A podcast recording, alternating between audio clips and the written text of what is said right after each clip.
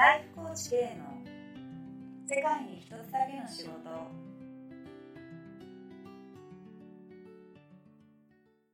じゃあ皆さん、ナマステ、えーライフコーチの K です。はい。で、今日はですね、えーっと、杉山ひとみさんに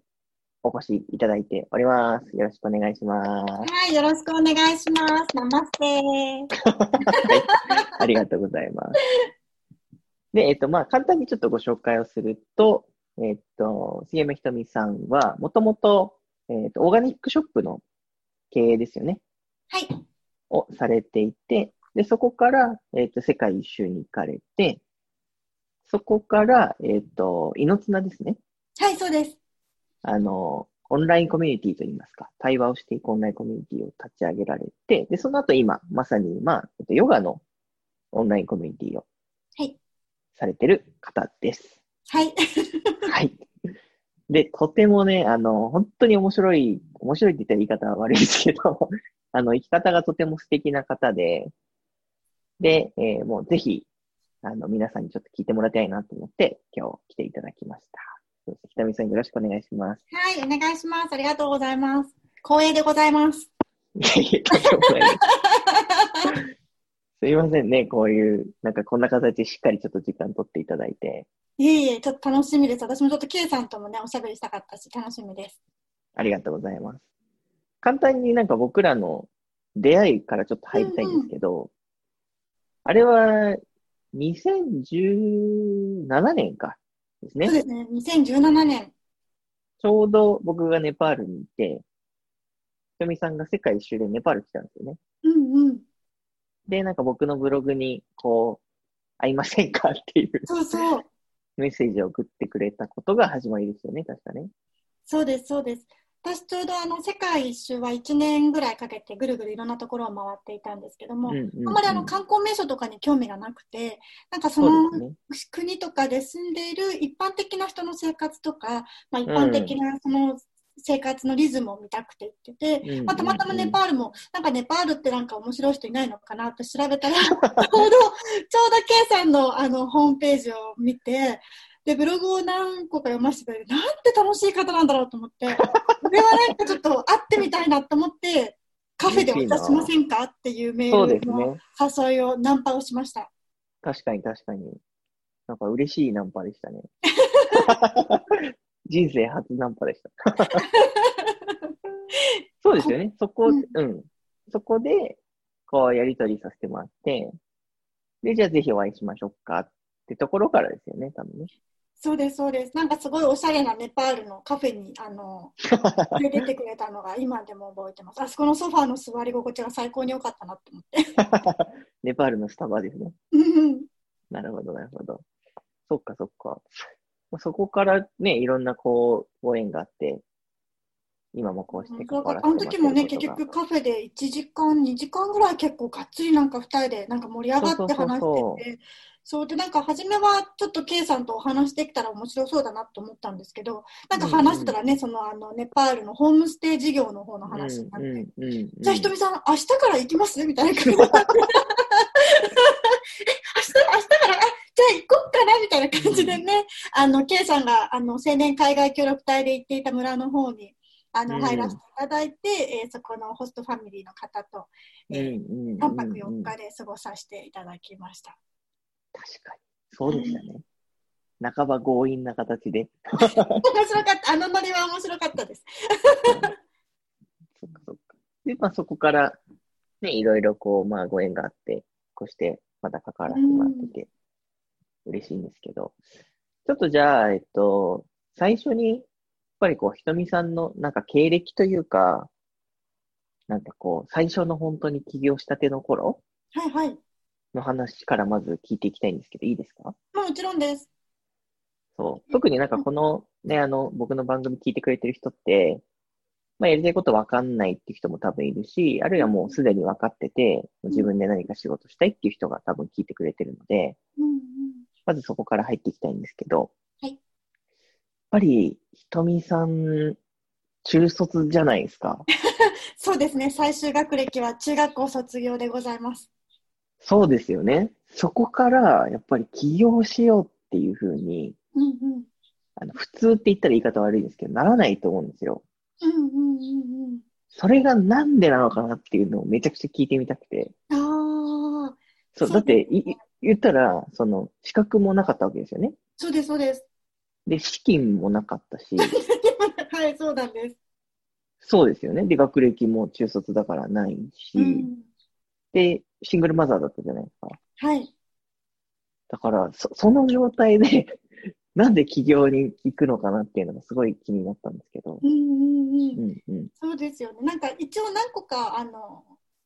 た一つではなくていろんなものがちょっと集約されて、あ、起業しようっていうふうに思ったんですけど、えっと、私が起業したのが2010年なんですね。はいえっとはい。なんでちょうど10年前に10年前。はい、10年前の10月に起業したんですけども、うんえっと、うん。その時私はシングルマザーで、えっとうん。当時が25歳。で、えーうん。娘が5歳だったんで、年長さんかな、の年だったんでうん。で、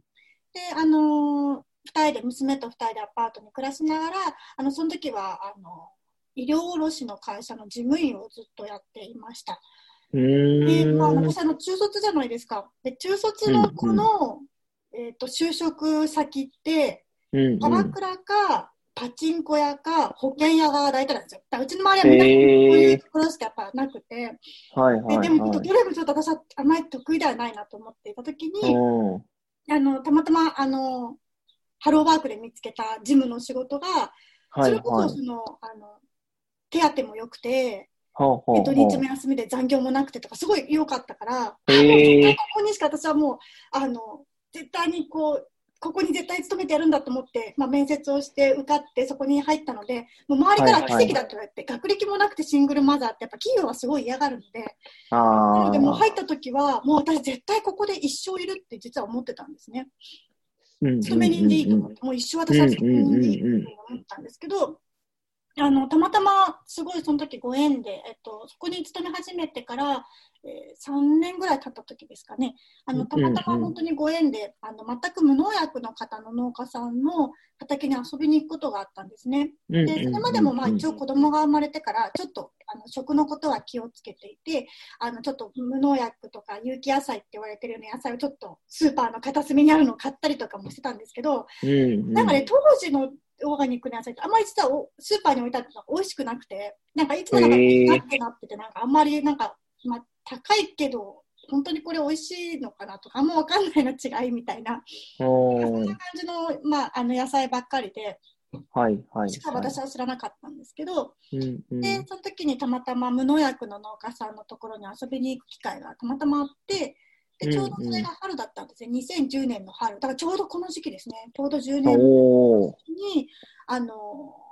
行ったら、ちょうどスナップエンドウがもうたわわに畑になってて、はいはいはいはあの、おじさんがこう畑を案内してくれながら、そうスナップエンドウを買ってもいで、で、こうやって入って、お前食べてみろよっていうふうに言われてもらって、い。うんうん。結構その生のままっていうのもすごいちょっと抵抗があったんですけど、スナップエンドウ茹でないでそのまま生かよってって、んうん。なんかこう恐る恐るこう口の中に入れたら、もうね、うんこう噛んで噛んで、こうグンって飲んだ瞬間に、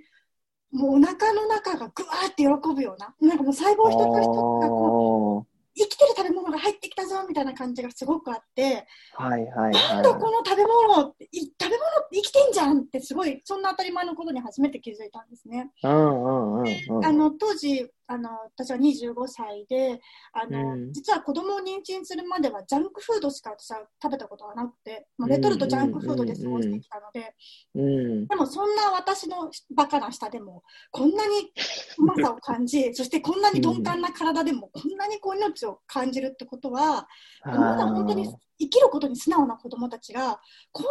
命がある食べ物を食べてったらどんだけこうつ強いというかあの土台がしっかりしたはい人に育つんだろうと思った時にあ私このオーガニックの野菜を届けていきたいんだってすごく思って。一生いるぞって思ってた事務員を辞めはいはいではいはい当時やっ。ぱもうお金がなかったので、うん。あの軽トラをなんかちょっとあの親戚から安く買って。でそれをこうなんかこうあのクリーム色のサターにちょっと塗って。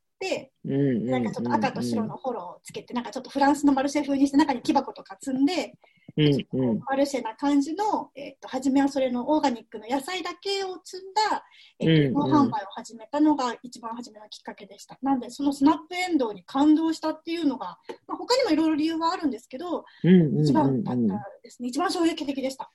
なるほど。じゃあ何かこう、その事務員のお仕事に不満があったとか、うん。そういうことじゃないんですね。うん、意外と好きでした。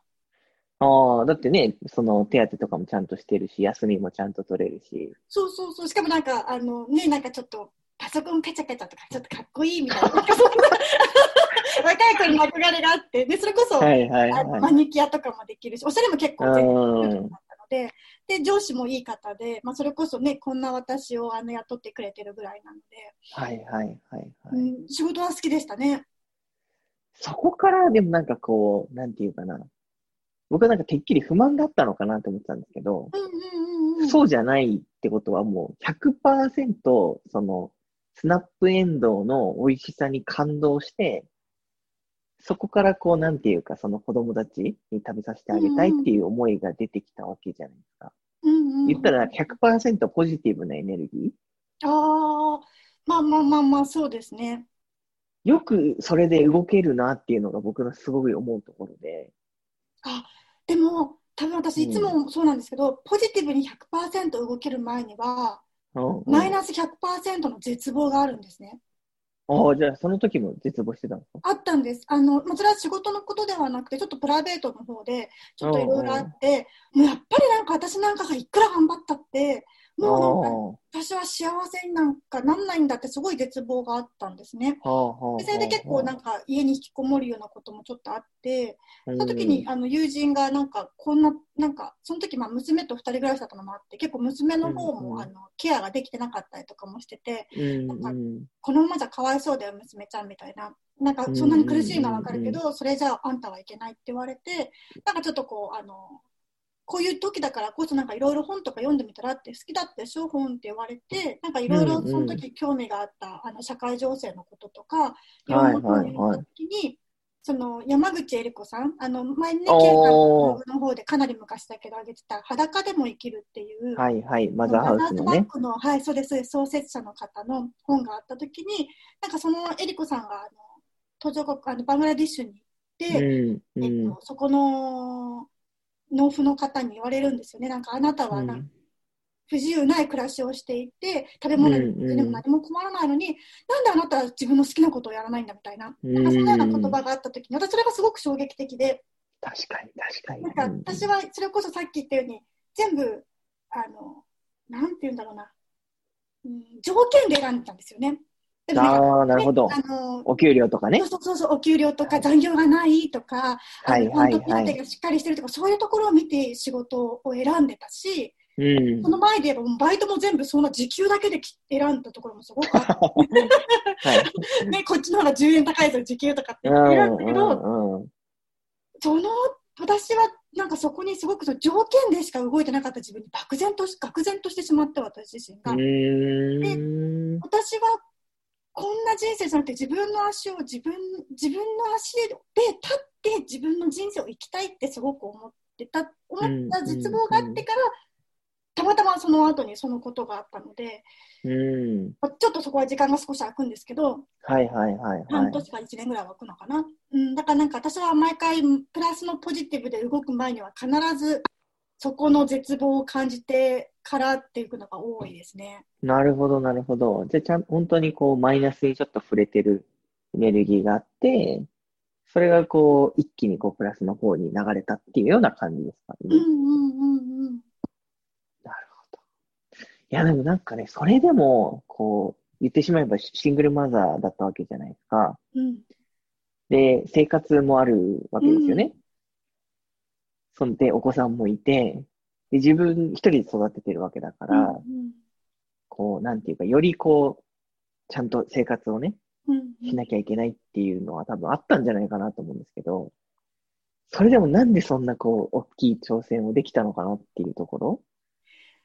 なんでなんそだろう、れ怖くなかったんですか？いや、怖かったよ。怖 怖かった。本当に怖かった怖かったし、やっぱり周りも大反対だったのね。うんうんうん。お前あ相談したんですか？そう、結構相談してて、どうしよう、やめようかなと思ってて、って言って、こういうことをね、はいはいはいやりたいと思うんだとかって言って、もう本当にあの、チラシの裏みたいなのに色鉛筆でなんか、こんな風な、こういう風にしてとかって絵を描きながら友達に説明したりとかしてて、うんうんうん。結構もう周りはやっぱみんな大反対で、友人も、はいはいはいはい。結構みんななんか、えー、みたいな、そんなね、条件いいとこやめて、しかもなんかよくわかんない始めなんてどうなのみたいな感じで、すごく言われたし、さっき言ったように、どこにもそのお金も私が今自分で一人で稼いで、まあ、子供を育てなきゃいけないっていう中で、もう本当怖かったし、私そもそもビビリなので、も うね、すごいビビリなの。もうビビリで、もうね、全然、全然見えないですけど。本当ね、怖がりなので、うんうんすごいそこは怖かったです。で、じゃあなんでじゃあそんな怖い中でもこういけたのって思ったんですけど、別に怖さは克服しないで私そのまま進んでったんですよね。